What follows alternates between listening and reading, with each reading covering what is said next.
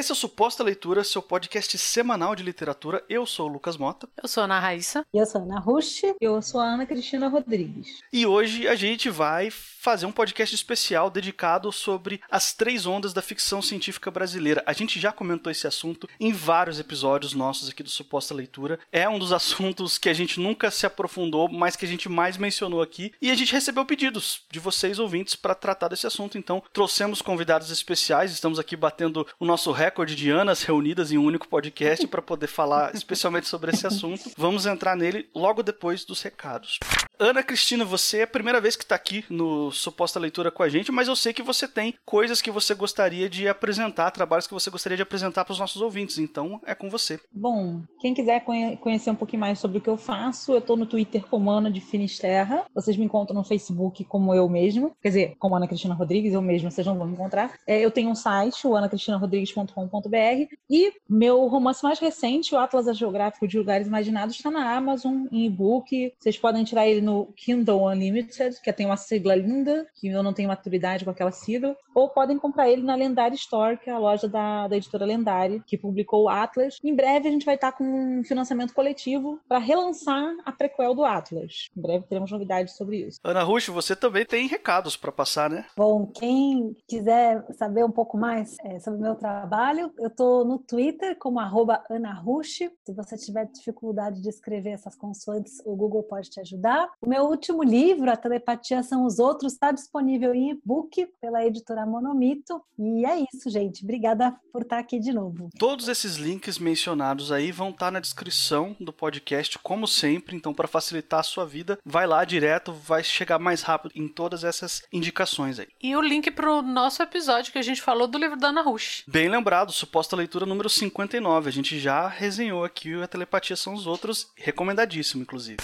Ana Rush, quando a gente estava fazendo a pauta para esse podcast aqui, você me pediu um bloco de introdução para falar um pouquinho sobre a polêmica que é dividir os momentos de ficção científica não só no Brasil, mas fora do Brasil também, né? Pois é, eu acho tão divertido isso. É, assim, gosto muito de pesquisar, né? E se tem uma coisa que as pessoas têm muitas opiniões e opiniões muito diferentes umas das outras, é quando começaria a ficção científica. Eu diria que tem uma corrente majoritária, assim, que considera que a ficção científica de, de matriz anglófona vai começar no, no século XX já, né? Então, em 1920, quando a gente já tem as, as, as revistas pop pupocando, né? E Hugo Gernsback, que foi um dos primeiros editores, ajudou a difundir esse tema science fiction, mas que a primeira utilização mesma foi, foi feita em 1851 pelo William Wilson, né? Então o Gansback ele foi um cara muito importante, né? Editou muita gente, editou da Amazing Stories. Então aí essa data que abril de 26 aí inauguraria, vamos dizer, essa era. Essa é uma corrente majoritária, vamos dizer assim, né? Muito discutida, inclusive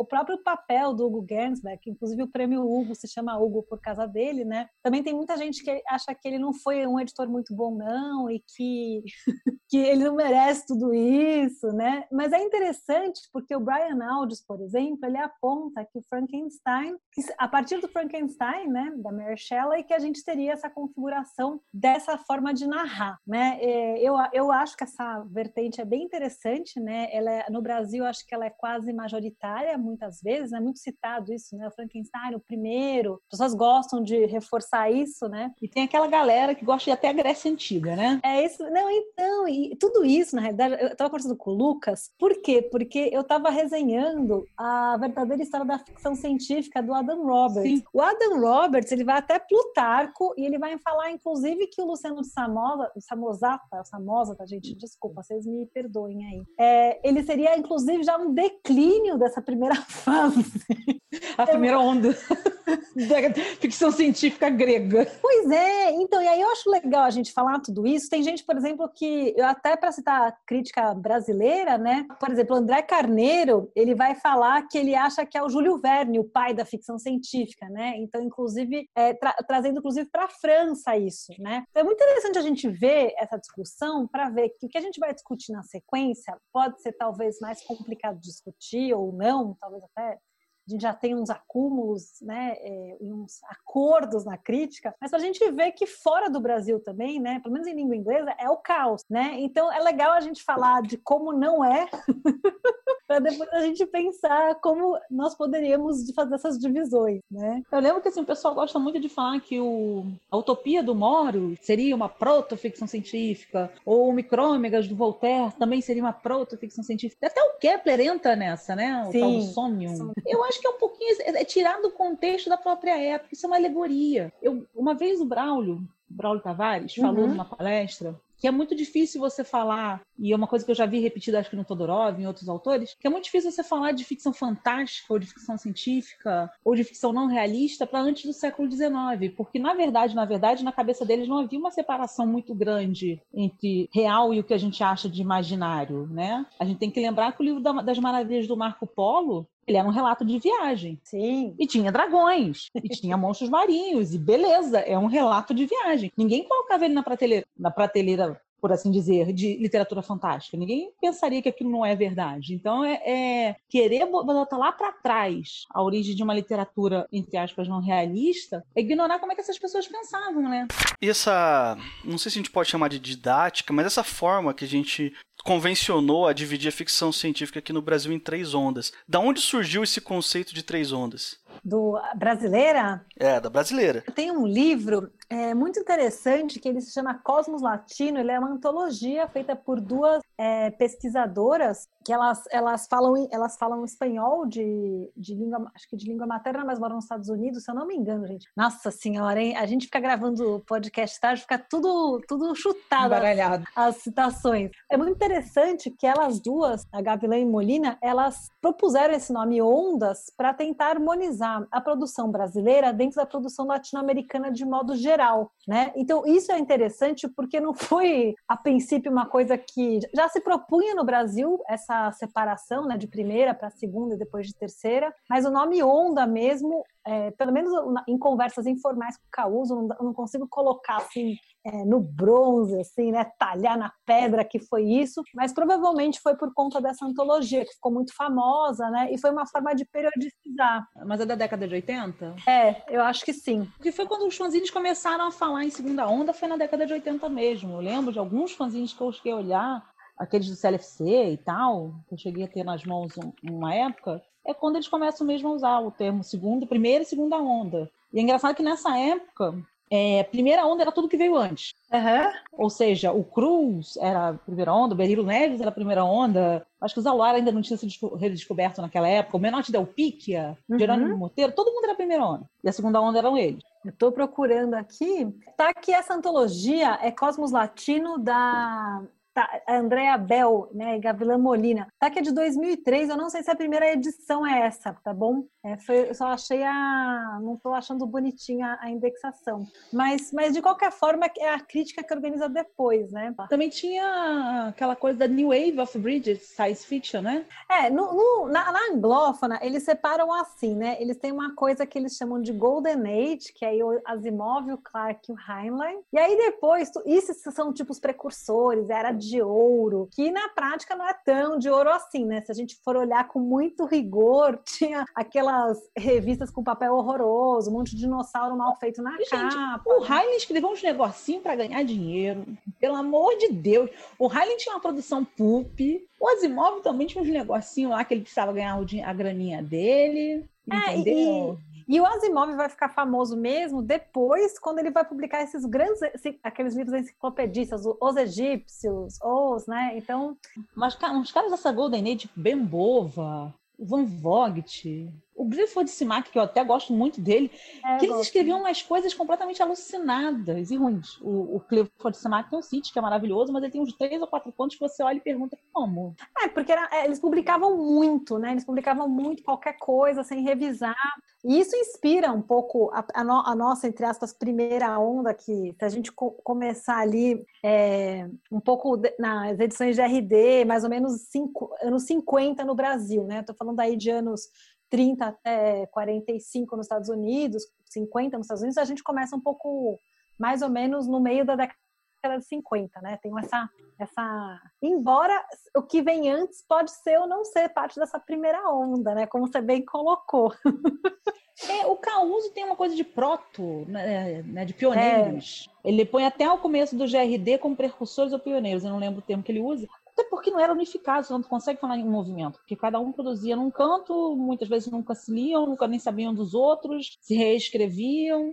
E aí vem a, a, toda essa época da geração GRD, que até o Falso Cunha que meio que cunha isso, né? Embora não. Porque, ah, desculpa, gente, GRD, porque tinha uma editora que se chamava, que era do Gumercindo Rocha Dória, eu acho que é Dória que pronuncia, nunca sei, vocês me corrigem aí. Mas, é, então, a, né, GRD, Gumercindo Rocha Dória, e esse cara publicava muita gente, né? Então, por isso que o Fausto Cunha, para homenagear esse editor, queria chamar esse primeiro momento de consolidação aí da ficção científica brasileira como geração GRD. O pessoal que vem depois acha que não é tão legal falar assim porque você apaga outras editoras que estavam no rolê, né? e assim, é sempre complicado você estabelecer marcos por pessoas específicas e tal. O GRD era um é um cara complicado, tal, ele tem muita muita simpatia pelo nosso integralismo. Ele foi editor do Plínio Salgado. Sim, sim, biografia do Primo Salgado. Mas sabe o que, que é? A gente sabe que é uma coisa meio Brasil, é, sem passar pano nenhum. Ele também chegou a publicar o André Carneiro, que também se dizia bastante de esquerda, né? E aí também me corrijam. Eu acho que ele gostava da ficção científica. Ele, tipo, era, integralista, era, tipo, da família da propriedade, mas acho que ele gostava, assim, da ficção científica. Ele achava que a ficção científica era escapista, não tem nada a ver com política. Não vem tão política na ficção científica. Ele publicava uns negócios totalmente de esquerda, mas não é, não é de política, porque é ficção científica, só se fosse. É, e aí a pergunta acho que mais interessante é quem ele não publicou, né? É, porque também a gente não fica sabendo, né? Quem, quem que deixou de ser publicado, porque ele, ele talvez teria seus critérios, né? De alguma forma, né? Com certeza. E aí, para quem está ouvindo a gente, né? Nomes dessa geração aí,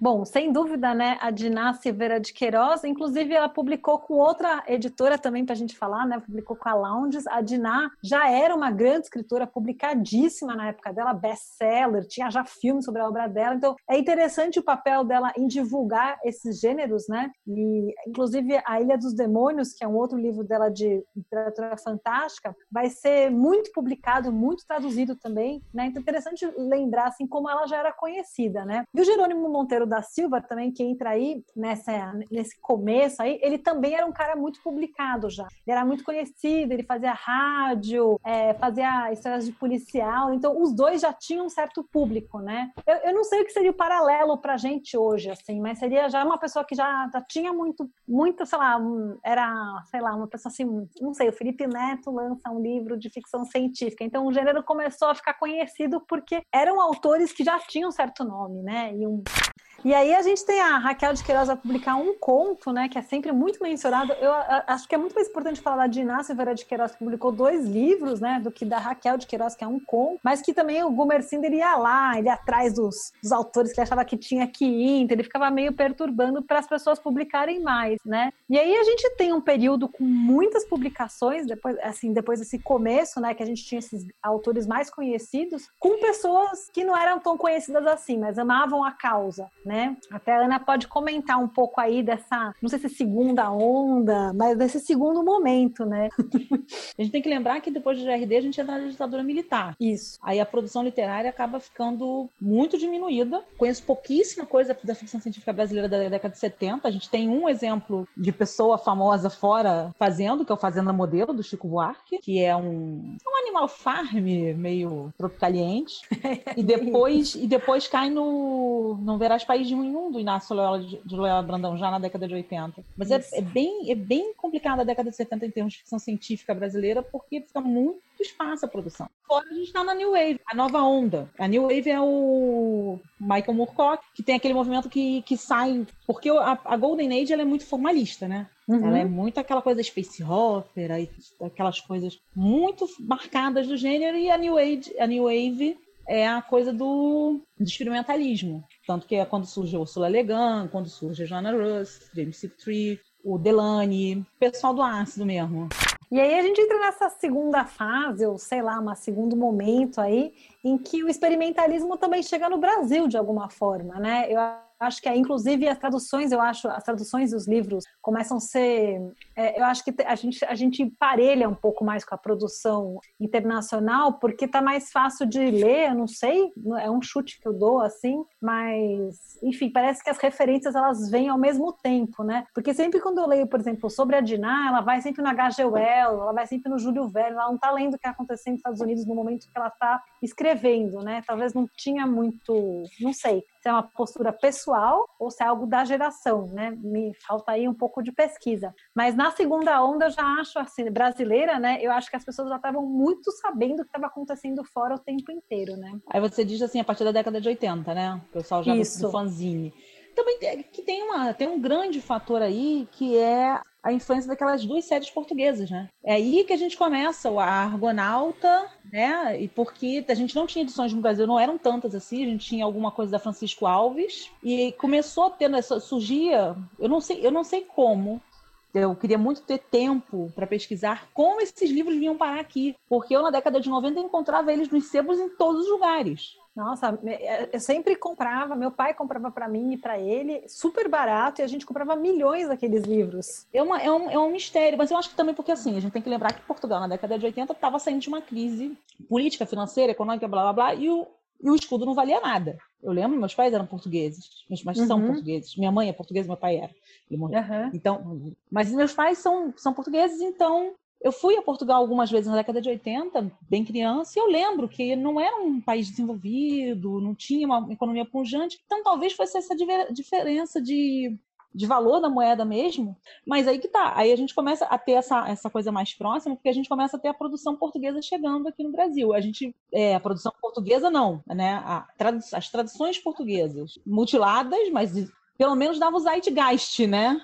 Fala um pouco aí dos fanzines, que eu acho que essa, essa época é muito interessante, assim, é muito fervilhante. E para quem vive nos domínios da internet há muitos anos, não lembra como é que é isso. Eu quero, eu quero dizer que eu não sou tão velha assim, tá? Eu nasci em 79, eu tenho 40. Eu lembro de algumas coisas, mas eu não participava porque eu não tinha inserção mesmo, né? Ô, Ana, tu não participou porque tu é mulher, cara. Vamos, vamos falar que é um meio que até hoje tem muita dificuldade em aceitar o diferente. E quando a gente tinha 12, 13 anos que a gente começou a se interessar por isso, não era melhor, muito pelo não. contrário. É, isso eu tenho toda a razão. E era engraçado essa produção da década de 80 de fanzine, uhum. que ela era regional. Tinha a galera no Rio, tinha a galera em São Paulo, tinha uma galera em Minas, tinha uma galera no Rio Grande do Sul e provavelmente tinha uma galera no resto do Brasil que a gente meio que, infelizmente, ignora porque as pesquisas se concentram no Sudeste e no Sul. Então, se tem alguém aí nos ouvindo que tem interesse em estudar, fazer essa arqueologia da ficção científica brasileira da segunda onda e queira, cata aí, vai aí, procura o pessoal da época. Dificilmente não tinha um fanzine de ficção científica e fantasia na região. É, e o que acontece é que quem, por exemplo, os, entre aspas, os jovens talentos da primeira onda, tipo o André Carneiro, é, enfim, e outros, eles continuam escrevendo, né? É, é é eu, eu, ia citar outros nomes, eu falei, mas será que a pessoa é tão antiga assim? Aí eu segurei assim os nomes. Mas para a gente dar um exemplo de nomes, né? Quem publicava nessa época, né? O Alfredo Zix, o Falso Fawcett, é, o Roberto Causo, né? Os, o Gerson Lodge Ribeiro também, que estavam começando. É, o início da carreira do Causo do, do é, é, aí, década de 80, final da década de 80. É o CLFC, é a geração do CLFC. Eu acho que assim, se você vai chamar a primeira onda de geração de GRD, a segunda é a geração CLFC. Uhum. E, Fala aí, né, para quem está ouvindo para a gente, o que, que é CLFC? É o Clube de Leitores de Ficção Científica Brasileiro, sim, isso existe.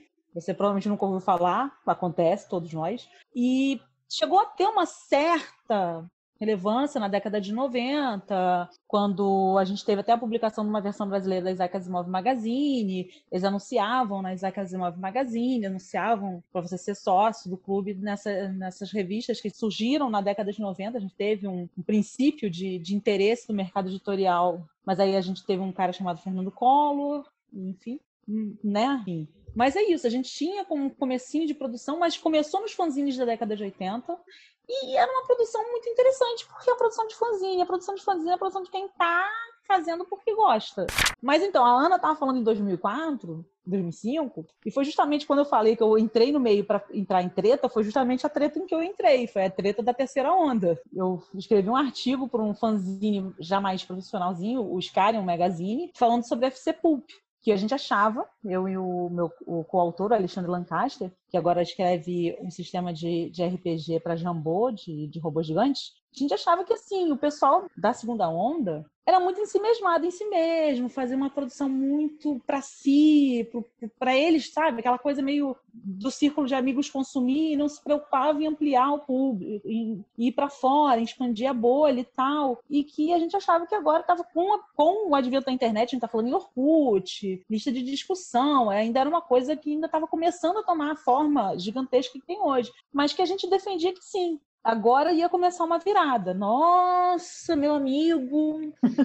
Nunca apanhei tanto na minha vida virtualmente. Não, já apanhei mais, mas apanhei bastante. Foi a primeira vez que eu apanhei tanto. Eu falei em terceira onda, eu falei que estava começando uma terceira onda. Nossa Senhora! É porque, na realidade, quando a gente estabelece um período histórico, é, a gente estabelece uma mudança, né? Isso faz com que as pessoas fiquem muito desconfortáveis, porque será que eu vou, vou ser significativo do outro lado da mudança? Que essa que é a pergunta que, é, que as pessoas se fazem, né? No, se a gente pegar, eu tô até aqui com Fractais Tropicais na minha mão, que é uma antologia que o Nelson de Oliveira fez pela César Editora, que é super bonita. E aqui tá bem claro, né? Quem é de primeira, quem é de segunda, quem é de terceira, porque é um livro que precisa passou-se diagramado, tem tantas páginas, tem um índice, e aí passou-se uma regra cronológica, que eu até achei bem interessante, inclusive. A Ana Cristina até está na terceira, inclusive, tá aqui.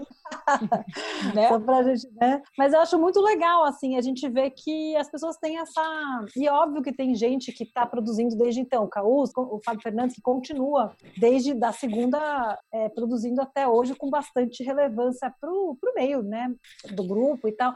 Mas eu acho que toda vez que a gente anuncia essa, essa palavra, né? Ah, nova onda, nova era, parece Nossa. que tem essa mágica, né? Mas eu acho muito importante e isso é uma coisa que foi por isso que eu fiz questão de falar que sim, é uma terceira onda assim. Nas... Eu não lembro se eu usei no artigo, mas eu lembro que eu usei nas discussões mais, porque eu acho que é muito importante quando a gente está querendo sugerir um movimento, e eu nunca sugeri um movimento, nunca foi um manifesto nem nada, foi simplesmente uhum. uma vontade de vamos começar a fazer as coisas de uma outra forma. Eu acho muito importante a gente botar o um nome, se a gente a botar o um nome. Claro. É mais ou menos o que a, o pessoal da New Weird fez. Sim, Eles não têm nada a ver um com o outro. Se você for ver o Vandermeer, o China Evelyn, eles são muito diferentes. A Anne Vandermeer, todos eles têm contextos muito diferentes de produção de lei, mas eles se quiseram se identificar como New Weird. Para quê? Para que ninguém os identificasse de outra forma. E eu acho que foi um pouquinho isso que a gente fez. Eu falei, não, nos chamar de terceira onda, porque nós somos terceira onda. É, e há características bem diferentes também, né? Porque a gente já tem uma descentralização da produção, é, no sentido dela, é, enfim, tem vários novos atores entrando, né? Então a gente já tem várias mulheres publicando. É, pessoas negras eu acho que ainda tem pouco. Eu acho que a gente começa a ver mais ocorrência, eu acho que a partir de 2005, que agora eu acho que o afrofuturismo pegou, pegou. Assim, nos últimos dois anos eu acho que isso foi uma tônica importante, né? Mas eu não diria que desde 2005 não, né? Então 2020 já teve 15 anos, é, 15 anos aí de diferença. Mas eu acho que, por exemplo, a Cristina Laisati já começa a publicar. Eu acho que a gente começa a ver o Vic também. Diversidade. A gente começa a ver diversidade, inclusive. É, e, e nos tema. temas. É, e nos temas, na, por exemplo, o New Weird vai começar a ganhar mais espaço, porque antes o cyberpunk influenciava muito, muito, muito o Brasil, né? Todas as histórias eram cyberpunks que a gente está no cyberpunk eternamente também, faz sentido até, né? Mas eu acho que isso começa a aparecer, né? A gente tem até a antologia do Gerson, que é a primeira do mundo, né? Solar Punk também, que é muito importante até para quem estuda o tema. Então, assim, começa a mudar o assunto, começa a mudar a forma, é uma preocupação maior. Foi bem engraçado isso, viver isso, porque a gente passa de uma época em que todo mundo queria ser cyberpunk para uma época que todo mundo queria para si o título de New Weird. Eu lembro que eu falava, amigo, você só é esquisito. De novo, você não tem nada. Então, eu queria falar para quem ouviu a gente aqui que essa é uma grande conversa de muitas frentes e muitas opiniões. Então, a tua também é relevante. Então, é mais para a gente conseguir continuar pensando a respeito desses temas todos. E obrigada, viu, gente, por vocês ouvirem, prestigiarem os posta-leitura. Mas é isso, eu acho que assim, a gente tem que conversar, a gente tem que parar também de não conversar sobre as coisas. Tem que parar e falar, e rever nossa história, e tentar ver onde é que a gente errou, onde é que a gente acertou. Ah, porque uma das coisas que eu gosto muito é que eu e o Caluso, a gente brigou muito feio quando eu falei a terceira, da terceira onda. Foi uma briga feia. Feia, feia, feia mesmo. E dez anos depois ele falou que eu tinha razão. Então, né? Eu não tô me gabando disso, mas eu tô, tô falando que depois, dez anos depois, a gente já, a gente depois começou a conversar, tal, não sei o quê. E ele admitiu, e realmente é isso, pronto. Por quê? Porque a gente parou e refletiu e foi trocando ideia. Então a gente tem que parar também de ser tão antagonista uns dos outros. Muito bom, lindo você falar isso. Adoro o Causo, aliás, também. Eu gosto muito do Causo, gente. A nossa história é muito engraçada. A gente se odiava, a gente era inimigos figadais, né, que se diz. E essa coisa da terceira onda foi bem, bem relevante nisso. A gente brigou muito feio. Aí um dia a Finísia, num, num lançamento em São Paulo, pegou a mão do Causo, trouxe até mim, praticamente fez, agora vocês conversem. praticamente, ela não fez isso, mas foi praticamente aquilo, de agora vocês vão sentar e conversar e se entender. E foi basicamente assim. Que ótimo. É, amor, adoro. E estamos chegando ao final aqui de mais um podcast. Se por um acaso esse aqui é o primeiro suposta leitura que você está ouvindo, eu quero te lembrar que esse aqui é um podcast semanal. Toda quarta-feira sai um episódio novo de mais ou menos 20 minutos de duração, sempre falando sobre alguma coisa dentro do universo literário. Se você está ouvindo a gente direto pelo seu navegador, eu te aviso que a gente está disponível em qualquer plataforma de podcast. É só procurar por suposta leitura e assinar o nosso feed, incluindo no Spotify. Nós também estamos nas redes sociais, então se você quiser encontrar a gente no Twitter e no Instagram, é arroba Suposta Leitura. Se quiser mandar um e-mail pra gente, é supostaleitura.gmail.com. Eu sou o Lucas Mota, você me encontra no Twitter e no Instagram no arroba mrlucasmota. Eu sou Ana Raíssa, eu também tô no Twitter, é arroba Ana Raíssa, tudo junto com dois N's, dois R's e dois S. Eu sou Ana Rush, você me encontra no Instagram e no Twitter em arroba Ana Rush, R-U-S-C-H-E. Eu sou a Ana Cristina Rodrigues, você me encontra no Twitter como Ana de Finisterra, Finisterra é fim da terra em latim, e espero vocês por lá, porque eu falo muito abobrinha, mas escrevo mais abobrinha ainda. E na semana que vem a gente tá de volta.